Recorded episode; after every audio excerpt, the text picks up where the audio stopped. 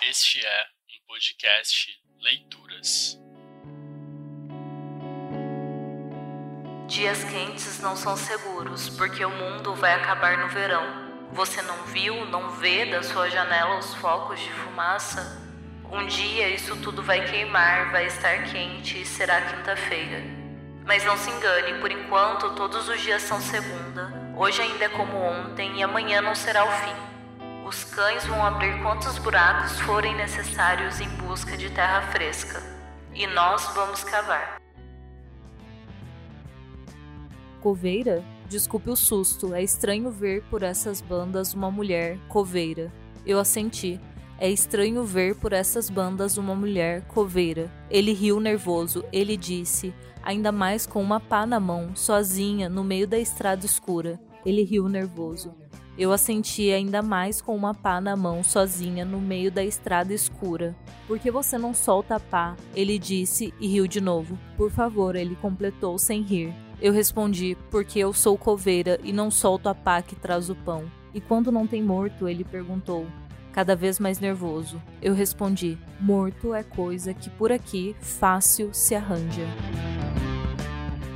Se o buraco é sempre mais embaixo, bem-vinda, eu te ensino a cavar. É necessário saber que, primeiro, existem muitas formas de cavar a terra. Cavar com luvas, cavar com pá, cavar com enxada, cavar com retroescavadeiras, cavar com as duas mãos e os dez dedos. E segundo, Existem muitos motivos para cavar a terra: cavar para criar barragens, cavar para enriquecer, cavar para enterrar vítimas, cavar porque sim, cavar para sobreviver. Escolher as ferramentas e ter um objetivo é essencial, ainda que algumas pessoas não tenham opção os bebês que ainda não sabem, as crianças conhecedoras dos boatos, os adultos que carregam todos na memória, e também os velhos que não mais se lembram. Observam as covas cavadas em número recorde e buscam mentalmente, mesmo sem perceber, a rota de fuga. Ler Motivos de Cavar a Terra de Lilian Sais é aprender a colocar o dedo na ferida para nunca mais tirar, é enxergar a poeira do fim. Na terra fresca que não existe mais, na fumaça que toma o lugar das árvores, no governante que se comporta como Messias. Mas é também encarar a terra e encontrar as ferramentas e os objetivos para continuar existindo. Semear o trigo cavar a terra, porque eu não sou uma baleia. Eu tenho duas mãos, dez dedos e dois braços. Se eu tivesse mais dedos nas mãos, ou mais mãos nos braços, ou mais braços no corpo, ou tudo isso junto, ainda assim eu não teria braços, mãos e dedos suficientes para arar toda a terra úmida do mundo em três breves minutos apenas. Eu tentei explicar, eu não escolhi esse trabalho, mas aro toda a terra úmida desse campo ao longo de um dia. Não é por amor ou ar puro, mas é com esmero e apuro. É preciso soltar a terra sem virar a terra, uma aração funda pode arruinar o solo já decadente. É certo, devemos abrir as camadas duras, enterrar as ervas daninhas que ainda restam, revolver a terra como quem cava uma saída mas não cavar, só formar os sulcos tão fundos quanto necessário para o plantio do trigo.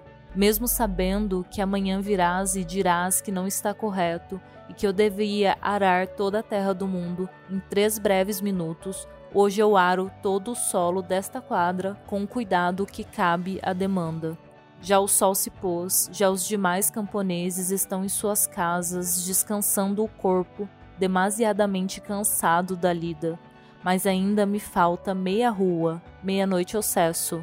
Então eu peço, então eu rezo, então eu caio de joelhos, então eu te pedi um arado, então eu te pedi um animal, então eu te pedi um trator, me deste um espelho e mostraste essas minhas duas mãos pequeninas, sujas de terra e as disseste muito limpas. Então eu peço, então eu rezo, então eu caio de joelhos e confidencio a Deus em segredo o desejo de ao menos mais duas mãos. mas tu disseste que é mais econômico com as minhas duas mãos tão pequenas, mãos apenas, e disseste que eu devo arar toda a terra úmida do mundo em três breves minutos apenas, ou não estou feliz com o meu trabalho, ou não estou satisfeita com a empreitada, ou não estou sendo suficientemente obediente como empregada. Uma funcionária satisfeita cumpre o seu trabalho no prazo e não reclama mais um dia para cumpri-lo. Então eu pedi luvas para arar o campo mas reclamaste que as luvas são caras e desnecessárias, e eu muito sensível por também desejá-las. Você é muito cheia de desejos, não é uma mulher correta, disseste. Mulher correta, limpa e honesta não deseja, nem reclama, nem pede nada. Então eu fui ao campo com as duas mãos nuas por mais um ano inteiro. O que eu semeio? Eu perguntei. O sangue, respondeste, o sangue das tuas mãos. É preciso propósito no arado. Preparar o campo para o plantio. Eis a razão de tudo. Mas não me deste sementes, tentei explicar. Nesse departamento não semeamos o que germina, respondeste. É o sangue que aduba este solo e é ele que germina. Então, por mais um ano, eu lavrei o campo sem luvas à espera de que brotasse um fruto impossível. Não há colheita sem semente, eu disse um ano passado, mas tu fingiste não ouvir e me perguntaste por que não avisei antes se precisava de sementes para semear a terra úmida do campo. Tu és a dona de todos os arados do mundo. Há décadas mandas dezenas de pessoas ararem o campo, eu disse.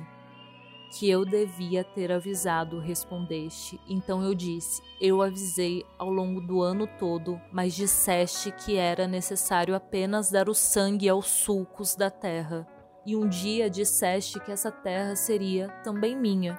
E será, respondeste, não da quadra, mas de um quadrado proporcional a ti mesma. Então eu soube que nunca seria minha a terra que eu lavrava. Tu então me dizes para ser grata por esse pão na mesa que veio do trigo de alguma terra úmida do mundo, que eu não me dei ao trabalho de arar, mas que alguém mais feliz e grato e satisfeito e obediente do que eu arou. Porque eu, eu não trabalhei com esmero para arar tudo, mesmo tendo trabalhado todos os dias ao longo de um ano inteiro, e nenhum dia eu pude arar toda a terra úmida do mundo em três breves minutos, sem parar e pedir mais tempo para isso. Que eu não fiz em anos o trabalho que era para ser feito em três breves minutos apenas, disseste. Que existe um arado, que existe um trator, mas eu, eu não existo tanto. Também eu preciso ser ligada, ou agora desligada. Eu não arei a terra de onde veio esse pão. Eu não posso comer esse pão à mesa, as duas mãos cheias de terra tão limpas, tu disseste. Eu as senti tão limpas quanto diferentes das tuas. Eu te dei um conselho: nunca se colocar entre uma mulher e o seu pão.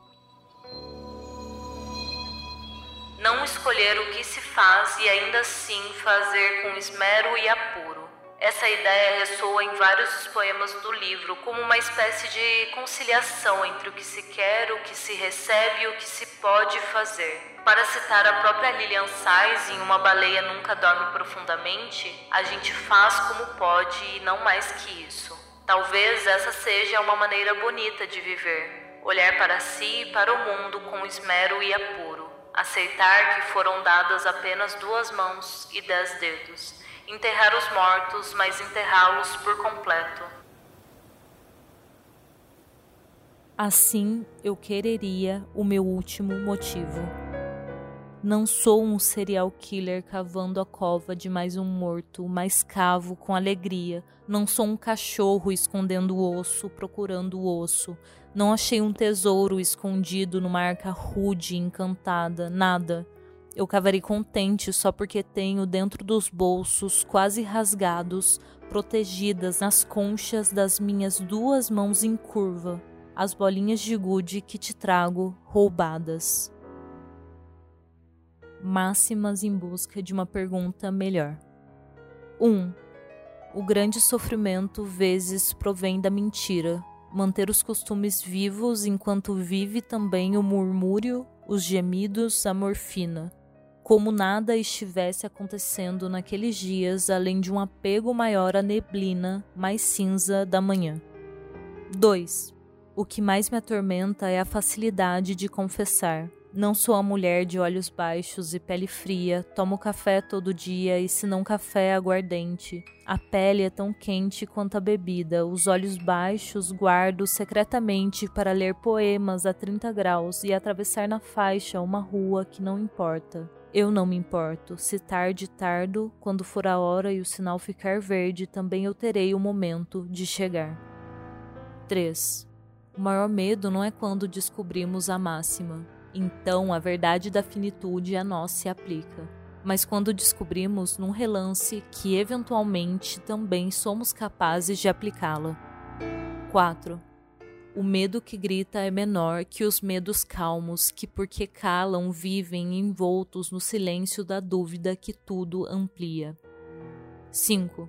Certeza nenhuma é confiável, não importa o que a despertou. Você pode saber que haverá uma chegada e qual será ela, mas a duração da partida muda quem chegou. 6. Adequar o pronome ao sentido maior. Não quando morreu, não como morreu, mas quem é esse que morreu, que sou eu. É o que nos foi dado um planeta seco, um país traumatizado, um fascistinha de merda e uma terra árida. E a gente faz como pode, como cães escavando para encontrar terra fresca. Não, nada de tesouro, apenas terra fresca, apenas um milagre, alguém para conversar até o fim da poeira da demolição do mundo. Brasil, últimos capítulos. Capítulo 1 eu fui a pé ao nosso primeiro encontro, sete quilômetros e meio e o calor de quase setembro, vestido longo preto, não importa. Estava inquieta e saí três horas mais cedo, como quem sai de casa para presenciar o que, por falta de nome mais preciso, vou chamar de milagre. Da Lapa à Consolação, passando pela Barra Funda. Não importa, mas mesmo a pé cheguei cedo. Esperei o bar abrir, as mesas serem arranjadas e, na condição de primeira cliente dali, em uma noite que lentamente tombava, escolhi a mesa em espreguiçamento, analisando a planta do bar, mesa afastada da maior parte, mas à vista do garçom. O prenúncio de milagre foi a urgência misturada com a falta de pressa. Eu fui te encontrar como quem degusta o mundo.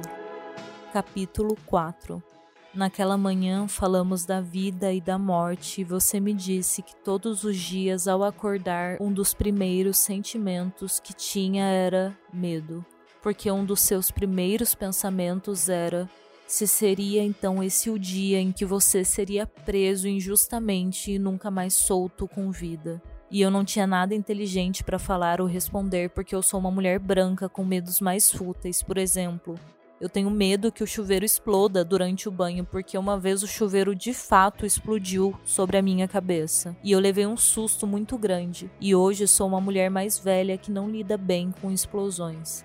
Então eu apenas senti raiva e perguntei: se tivéssemos que viver a vida inteira dentro de casa para nos protegermos, você estaria disposto? E você disse sim. E eu disse sim. E tudo isso antes do vírus. O milagre, sim, que eu saí para presenciar não era o nosso encontro ou um possível affair. O milagre era você, o título de um poema que caberia a mim escrever depois que você me contasse tudo. Capítulo 6 Você disse que é por termos nascido aqui que o nosso lar é estar perdido e que conversaria comigo até o fim da poeira da demolição do mundo. Capítulo 9 Sim, então eu lembrei de Édipo não um mito, mas a tragédia de Sófocles e o modo como ela está estruturada. Cena 1. Uma grande peste assola Tebas. A cidade, os velhos, os sábios vêm em súplica ao seu rei, salvador maior de todos, Édipo, e pedem para que ele descubra a razão do mal que faz a cidade tombar. Porque afinal, se é para governar, que seja uma cidade de vivos e não vazia de quem a habite. Não é spoiler se a peça é uma tragédia grega. Então eu digo que não foi como salvador da cidade que Édipo encerrou a peça, mas como causador de todos os males com terrível maldição sobre si, que ele mesmo rogou. Veja como essa vida nunca poderia ser considerada perfeita antes do fim. Como os versos finais mesmo indicam, embora muitos lhes digam espúrio, Nunca julgue que um homem é feliz antes que a morte o leve, pois o revés do destino vive à espreita. E dentro do que silencia, diz: nunca julgue que um governante é um messias, pois ele pode se tornar justamente o seu oposto. Hoje também a nossa obra completa. A terra a todos une. O que cabe a qualquer um é cavar, semear e colher o trigo no pequeno pedaço de terra que duas mãos e dez dedos são capazes de cuidar. Depois nem isso. Depois haverá apenas um buraco proporcional ao próprio corpo. É possível ignorar a cova, mas depois de ter lido Lilian Sais, não recomendo. Os motivos da terra. Não o mar, não as nuvens, eu louvarei a terra que em tudo está. Eu sou uma mulher e sonho com uma baleia. Na terra eu e ela nos encontramos, sem abrigo somos a mesma. Quando uma baleia está sobre a terra, ela sabe o fim das horas, porque tem coisas que a gente apenas sabe, e é delas que nunca se escapa. Você pisa calçado em certezas, você é um homem, então quando pisa, levanta poeira, como levantam poeira as patas de um cavalo que foge do estábulo. Você sabe que vai chegar.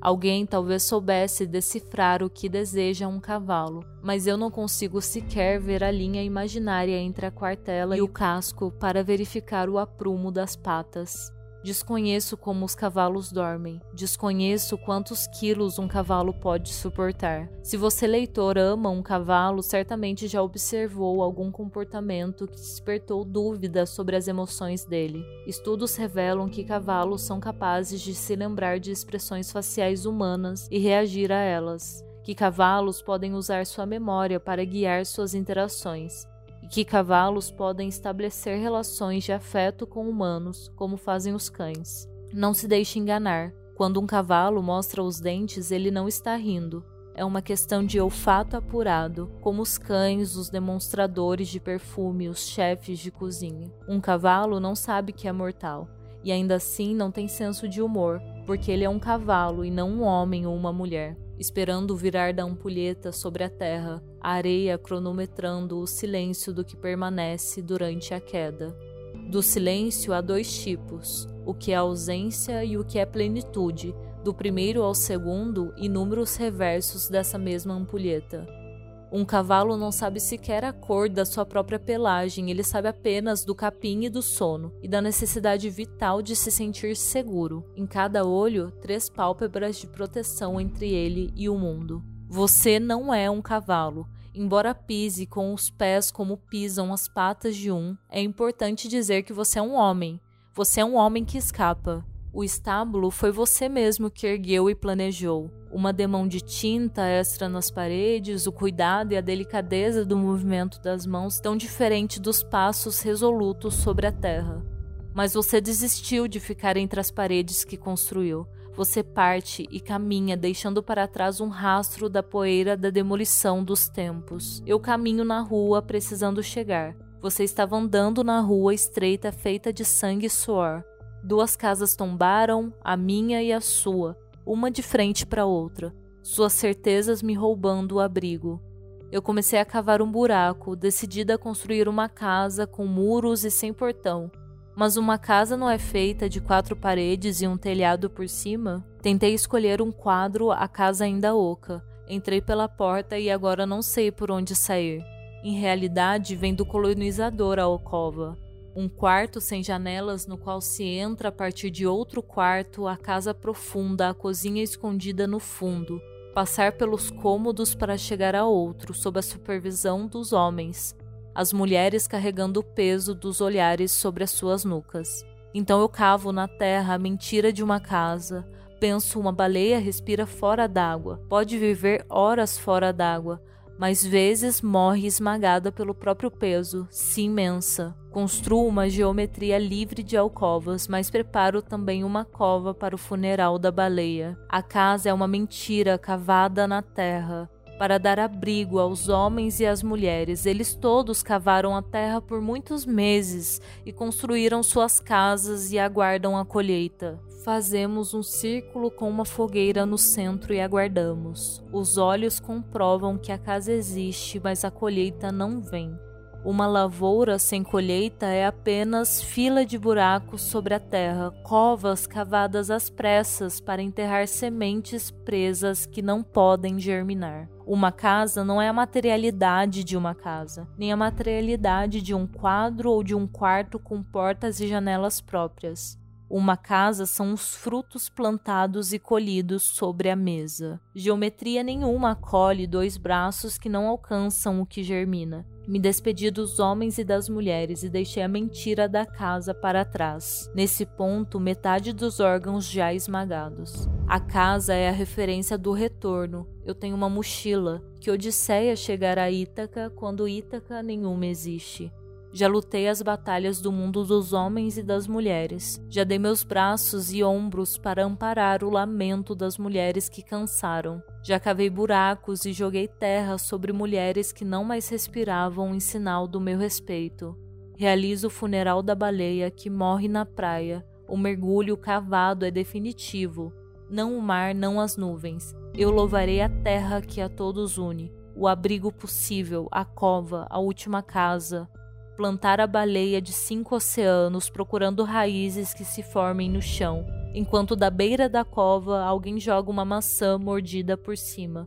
E por fora um cavalo trota, levantando sob seus cascos a areia que cobre os frutos que não vingaram. A terra está esburacada, é fogo e fumaça. A gente faz como pode. O milagre existe, é alguém, é a falta de uma palavra melhor. Assim se vive em um mundo acabando. Os dias são todos segundas, são sim um acúmulo de poeira. Nós vamos morrer para entender quem somos. Você ouviu um podcast Leituras. Este episódio foi feito por Tainá Gonçalves, do roteiro à edição.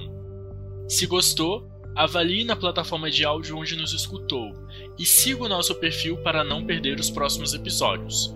Estamos por aqui todas as sextas e diariamente no Instagram, em leiturasorg. Também acesse o nosso site, leituras.org, para conferir todo o nosso conteúdo. Até mais!